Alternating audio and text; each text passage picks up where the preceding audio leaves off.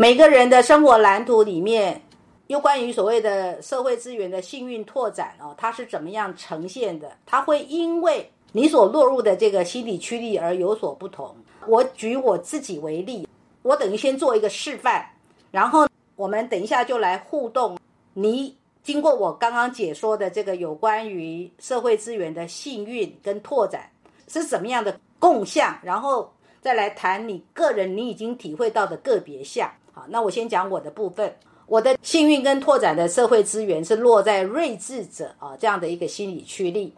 所以呢，我就发现我这样子以以我这个年纪哦，我回顾我我这一生，我发现呢，我自己特别特别能够在所谓的具有前瞻性跟客观性的非主流的知识，特别有这个幸运性。这个幸运性怎么体现呢？二零零三年，当我在学习这门知识的时候，哎，我就遇到了非常好的老师。我有两个恩师，一个是王中和老师，一个是韩良露老师。王中和老师他就是算是在台湾那个年代，就是公元两千年那个时候啊，他已经算是在台湾算是有知名度的一个老师。然后这个老师呢，形象呢各方面也都很不错。对我而言，他虽然是一个启蒙老师，可是对我而言很重要，就是说。他给了我一个所谓一个人如果好好的对于自己有感到兴趣的知识，把它当做一门学问来研究，然后就可以透过这一门知识，可以作为一个营生的方式。我觉得他给我了一个非常好的一个典范。第二个就是我遇到了韩良露老师。我做了韩良露老师八年的学生，所以我自己不用，我不用大老远要买机票，然后要到什么伦敦，然后去上什么什么学院的课程，不用，我就等于透过了一个韩良露老师在台湾他的形象，就是他是一个文化人，他所理解的各方面的，不管是文化的、社会的或哲学的，他有很好的一知识的一个整合，所以在课堂上作为他的学生，我等于很幸运的。就能够用一种比较生活化的语言，可以理解这门知识的奥义。那这就是我的幸运性。再来呢，我也发现说，我非常幸运能够用网际网络作为我个人对外拓展我的形象跟我人际关系的界面。今天如果不是因为网络，二零零五年我开始在台湾做自由工作者，如果不是搭上了这个网络的时代。我想我没有办法那么快的成为一个叫做乐在工作的自由工作者。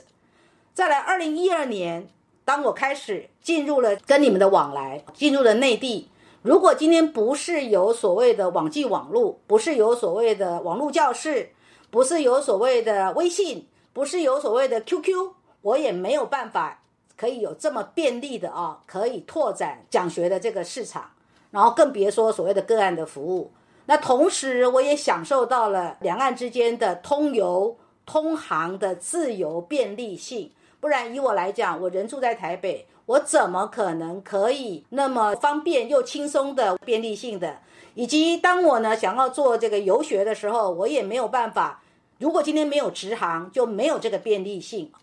另外一个就是说，我也发现，实际上所承领的好处就是。我自己在心态上，我从来没有画地自限，我从来没有说，啊，我这个人，我这一辈子，我只要呢把这一门知识搞通了就好了，其他的我都不要。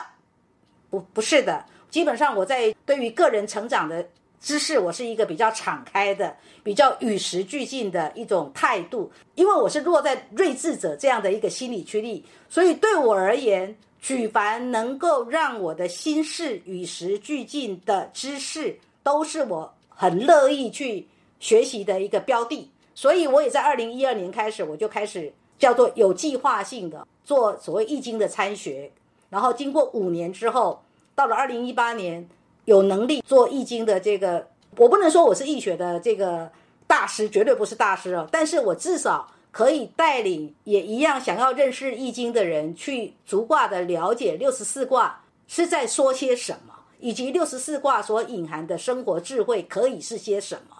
然后不管我要做什么事哦，我就发现说，尤其是我以一个自由的这个知识工作这样的一个角色来呈现的时候，我发现说我总是可以不预期的啊，能够认识到来自于四面八方各种对我而言叫做善缘。啊，怎么说善缘呢？我真的是真的觉得自己有这样的幸运性，就是说，尤其是二零一二年开始啊，就我的生涯大概分成两个阶段。在台湾的部分呢，是差不多是二零零五年，二零零五年到二零一二年，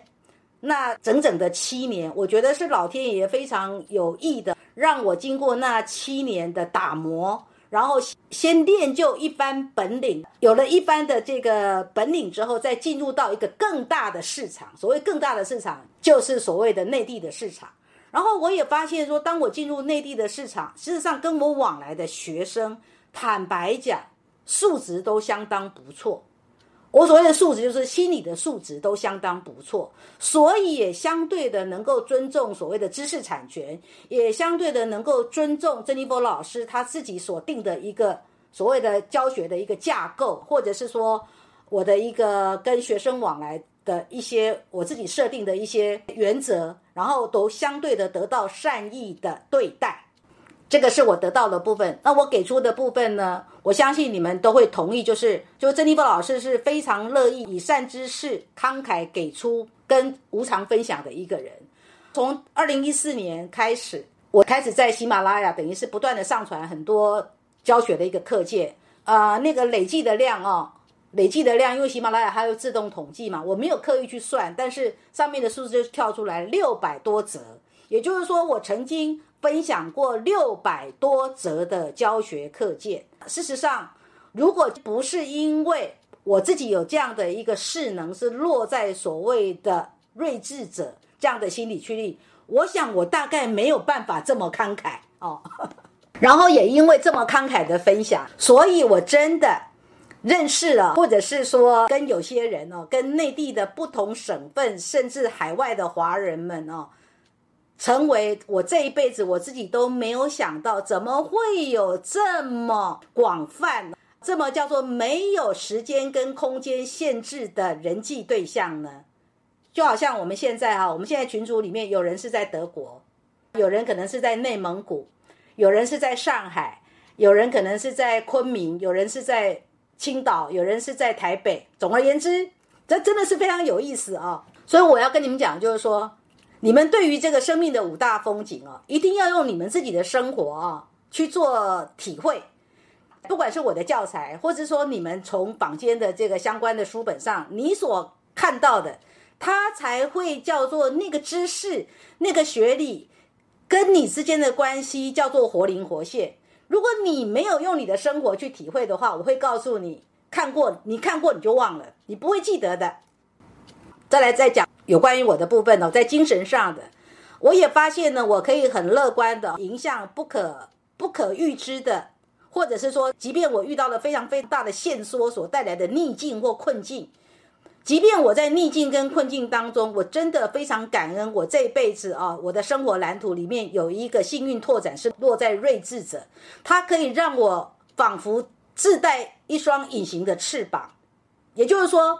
就因为这个睿智者的心理驱力，我这个人仿佛呢，就有一双隐形的翅膀。那个隐形的翅膀可以带着我脱离了那个被压迫、被限缩的困境。再来，我呢也会三不五时啊，偶尔的会中奖，虽然不是大奖，但是呢，能够中一些小奖也是挺开心的啊。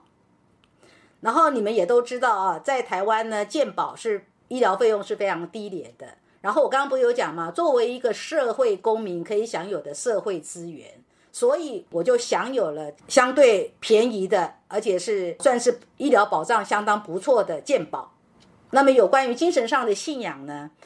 你们应该都知道，就是我对佛学也是有兴趣的，但是我不是那种，我不是那一种所谓的研究者，我只是说我对佛学有兴趣。然后我就自己呢去接触了啊，去看了一些，譬如说我看了《心经》，我看了《金刚经》，然后我看了《六祖坛经》。哎，我就发现说，我对于《六祖坛经》跟《金刚经》我特别有感觉。所以这两本经典呢，我我曾经花的时间也做所谓的参学。当我要做这个参学的时候，在台北的书店，事实上要买到相关的资源是非常非常方便的，甚至也有是免费的资源都可以去。去恭请，然后就可以有这方面的这个想要理解《金刚经》或者是《六祖坛经》到底这个经典它到底在说些什么样的精神要义，以及释迦牟尼佛到底要教导世人的是什么，或是说六祖慧能他到底要教导后末世人的是什么？对我而言，这个等于是说，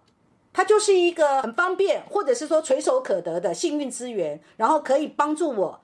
进入所谓精神性的理解，然后对自己的生命呢，从而有一个比较比较高的境界，或者所谓比较超脱性的一一个视野。另外呢，我呢是一个大路痴，也就是说。我不认路的，我不想认路，我也不会认路。我觉得我没有那个能力，然后我也没有那个意愿。但是呢，我很幸运的是，我我只要出门都有人可以带。最佳的这个带领人呢，就是我的另一半曾老爷。那当我们到了内地之后呢，这个学生里面呢，也有人很乐意的。就当随行的，那也带着我们呢去欣赏大江南北的景色，然后也提供了我们很多所谓旅行上的这个便利性跟方便性。这个也真的叫做社会资源哈，我也没有额外付费用给那个随行者。这个部分啊，有关于这个第一个事呢我讲完，现在我可以有一些时间跟你们互动，然后等一下我们再进入第二个所谓线缩跟艰辛淬炼的势能。